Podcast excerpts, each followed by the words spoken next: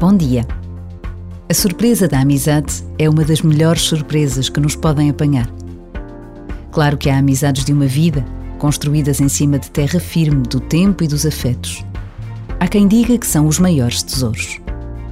Mas por vezes a amizade é inesperada e gratuita. Pode até ser breve no tempo, mas acontece. Cria laços, torna-se atenta, dá sem nada pedir em troca. Tem outro valor, mas não deixa de ser amizade. O que não pode faltar é o meu empenho pessoal, a minha decisão de estar atenta aos outros e de estabelecer relação. A verdadeira amizade precisa de relação, de entrega, de uma atenção firme e generosa.